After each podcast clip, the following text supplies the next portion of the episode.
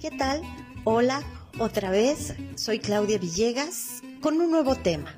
¿Por qué es tan difícil hablar del sistema eléctrico? ¿Por qué irremediablemente parece politizarse? De eso le vamos a platicar hoy.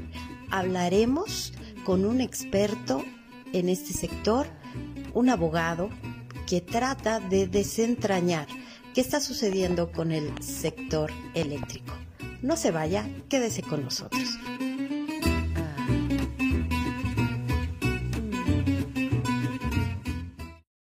Conversaciones Fortuna con Severo López Mestre. Él es abogado, ha fundado su propia firma, especialista en energía. Severo, muy buenas noches. Qué gusto poder tomarnos este café, poder platicar de una manera más relajada sobre un tema que causa, que saca chispas, ¿por qué, Severo, el tema del sector eléctrico se presta a la polarización y al debate ideológico? Lo primero, creo yo, hay que, hay que ver es que el, tema eléctrico, Claudia, es un tema eh, complejo, eh, es un tema eh, difícil difícil de, comunicar, no es fácil, porque es muy, muy técnico. Es el mercado más técnico que existe, a mi gusto es el mercado más complejo. Y, es el mercado más complejo porque, porque tiene que ser en tiempo real, como ningún otro. En todos los demás mercados tú puedes almacenar. Aquí estamos empezando, ¿eh? De hecho, el almacenamiento, esto que te estoy diciendo no va a ser una realidad pronto, este, porque estamos empezando a desarrollar almacenamiento. Pero por ahora, eh, tiene que ser en tiempo real. Entonces, em, eso lo hace extraordinariamente sofisticado. Y, segundo, además de que tiene que, ser en, tiempo real, no entregas un, algo físico, ¿no? Eh, la, energía no sigue ni siquiera el camino que uno piensa. O sea, no es que yo le diga, oye Claudia, te voy a vender el electrón y el electrón le llega a Claudia, eso no es, eso no es cierto. La, electricidad sigue el camino de la menor resistencia y entonces todo, todo tiene que ser Em, quiero ser cuidadoso con la palabra que voy a utilizar, pero todo tiene que ser de alguna manera imaginario, imaginario en el sentido de las transacciones económicas, etcétera. Y, y, por eso es complicado. Muy cierto, porque al final la energía es un intangible, pero también un tangible, que se debe negociar, vender, calcular. Claro, es, es, un intangible, no es como vender peras o manzanas o vender gas o la gasolina. La gasolina va por el ducto y la ves. este, esto no, no lo ves. Eh, de hecho, los electrones ni siquiera se mueven, vibran, ¿no? O sea, este, no, no es que vaya el electrón. Y además el electrón no se mueve por adentro del cable, sino por afuera. o sea, es muy interesante. Eh, ya son cosas muy técnicas, pero el mensaje es que es un mercado muy técnico, es un mercado difícil de comunicar.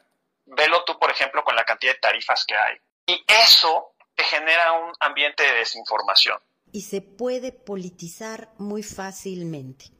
Se puede politizar muy fácilmente y por eso tú ves en las encuestas, esto es maravilloso, en donde 51% de la, de, la población te dice que, que, sí votaría por lo que está presentando el presidente y el 58% dice que no tiene ni la más remota idea de lo que es lo que está presentando el presidente. Entonces, eso es maravilloso, ¿eh? Es maravilloso. Y además es interesante, si hay alguien que es maravilloso comunicando, es el presidente. o sea, tiene una facilidad impresionante. E, es un gran comunicador. Y además, dentro de los temas que más le gustan y más practicado tiene, porque tiene varias décadas haciéndolo, es el energético. Y se ve que le cuesta trabajo el tema eléctrico. Porque el tema eléctrico es, es soso, ¿no? es técnico, es, es, es complicado. Y eso vuelve todo complicadísimo y se vuelve esto muy político y, nada técnico. Dicho eso, todo lo que acabamos de decir, en el fondo, estamos diciendo que el, tema de la energía eléctrica es, muy difícil de comunicar y hay una gran este, desinformación en el impacto de la reforma. Pero siendo muy técnicos, ¿cuál es la implicación de la reforma? Si hacemos un análisis técnico de la reforma, eh, la reforma, eh, el diseño que tiene, como lo hemos, como lo hemos ya analizado, eh, me parece que no, no acaba fortaleciendo a CFE por las razones que tú ya escuchaste, porque la vuelve, la vuelve una, un, superpoder dentro de la administración pública, dentro del Ejecutivo, porque la, la desamarra de, de, todos los controles que tienen todas las entidades, incluida Pemex. La desamarra de la CENER, la desamarra de la función pública, la desamarra de la Secretaría de Hacienda, la desamarra de la Comisión Reguladora de Energía, la desamarra de todos lados. Este, y eso, y eso, eso, eso no la, eso, eso no la fortalece, eso te crea una vicepresidencia adentro, eso te genera un problema político. Y eso también te genera un problema político para la comisión. La vuelve un organismo autónomo, constitucional. Eso no te fortalece una empresa. Eso no te va a resolver los temas financieros de CFE. No te va a resolver los temas de infraestructura. No te va a resolver los temas de eficiencia. No te va a, resolver los temas de capacidades humanas que vaya, que, vaya a necesitar Comisión Federal de Electricidad para los retos que vienen. E, eso está totalmente desconectado. De eléctrico no tiene nada. Me parece que ese es un error. Claro. Oye, eh, también alcancé a escuchar esta parte donde ubican con esta reforma a la CFE en el mismo lugar, por ejemplo, que Banco de México. La redacción de autonomía en la reforma constitucional de la CFE es idéntica, Claudia, a la redacción de autonomía párrafos, párrafos abajo del Banco de México. O sea, ¿qué conexión tiene eso con la industria eléctrica? ¿En qué va a beneficiar a CFE y en qué va a beneficiar a México tener eso? En nada. Severo, pero escuchando al presidente de blindar al tren Maya, de blindar las obras, de darles un estatus de seguridad nacional, me parece que le han informado al presidente que esa autonomía de la Comisión Federal de Electricidad también la blindaría de cambios que trastocaran el proyecto de la cuarta transformación en el sector eléctrico. ¿Tú qué opinas de eso? Sí, en una lectura superficial, Claudia, pero no en el fondo. Y me parece que ahí es donde le están fallando al presidente. Porque si yo le presento esto al presidente suena atractivo y le digo, sabes que ya voy a blindar a la CFE, no la van a poder tocar. Pero acuérdate que la autonomía del Banco de México va más allá de la autonomía constitucional. La autonomía del Banco de México va en, un, en, en, en, un, en, un, en una burocracia de carrera de muchos años, ¿no? Y que además la autonomía del Banco de México constitucional significa que tu presupuesto no lo toca 100, sino tu presupuesto eh, pasa directo a la Cámara de Diputados. Pero da, hay, una, hay, hay, hay una ligera diferencia. Aquí el, el, el, Banco de México no va a hacer proyectos de infraestructura. No se tiene que endeudar varias veces. No tiene que meter miles de millones de dólares en proyectos de infraestructura y no va solo. No ha habido no ha habido ni un solo antecedente, Claudia, en la historia de México, desde Venustiano Carranza para acá, que es el que federaliza la energía. No hay un solo antecedente, ni uno ni encuentro uno en el mundo, Claudia, esto es muy importante, en donde las empresas eléctricas se fortalezcan con algo así. Ni China tampoco. En China tienen un organismo, un, organismo que administra los activos del Estado y que está encima de las empresas estatales. La, red eléctrica es separada de las empresas de generación, etcétera. No existe, es una ocurrencia. No hay evidencia que eso fortalezca, porque acuérdate que aquí tú tienes que hacer proyectos de infraestructura que se amortizan en, tres, en 30 años. Y entonces te brincas todos los controles que ya tienes, todos, ya no tienes Hacienda que te dice, a ver, házmelo rentable.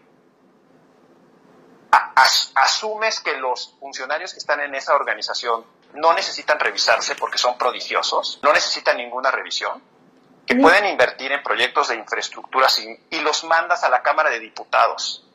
¿Qué más problemático políticamente que estar mandando a la Cámara de Diputados el proyecto de comisión? Si hay algo inestable políticamente es la Cámara de Diputados. No le estás dando estabilidad, porque ya no te lo revisa Hacienda, pero te lo revisa la, Comisión de Energía de la Cámara de Diputados. ¿Cuántos años quieres tú, Claudia, para que le digan a comisión, oye, ¿sabes qué? Llevas miles de millones de dólares, tus proyectos no están saliendo, están muy caros, etcétera, etcétera, etcétera? Y a lo mejor lo que estás haciendo es que la estás volviendo muy vulnerable políticamente. no es lo mismo, no es lo mismo someter a la Cámara de Diputados remuneraciones de funcionarios del Banco de México que someter a la Cámara de Diputados proyectos de largo plazo, toda la política energética, toda la política de transición y plantas. O sea, es una locura, Claudio. Un tema, Severo López Mestre, fundador de Galo Energy, un tema apasionante, el de la política de la energía, que desde mucho antes de esta reforma ha causado en nuestro país intereses, pasiones encontradas, porque de ello depende todo. En el gobierno de Enrique Peña Nieto se decía que cómo íbamos a enfrentar el crecimiento como si fuera un problema sin electricidad. También en el sexenio de Felipe Calderón se dijo lo mismo, pero Severo, te invito, te invito a que sigamos en estas conversaciones, Fortuna. Gracias por tu tiempo. Amigos, hasta la próxima.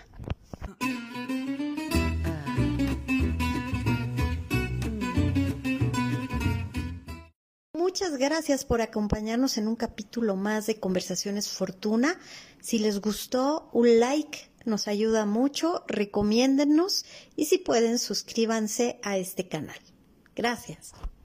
Y muy importante, Conversaciones Fortuna no podría ser lo que queremos que sea sin nuestra querida Yaret Arciniega, en la producción, en el diseño, en la creatividad.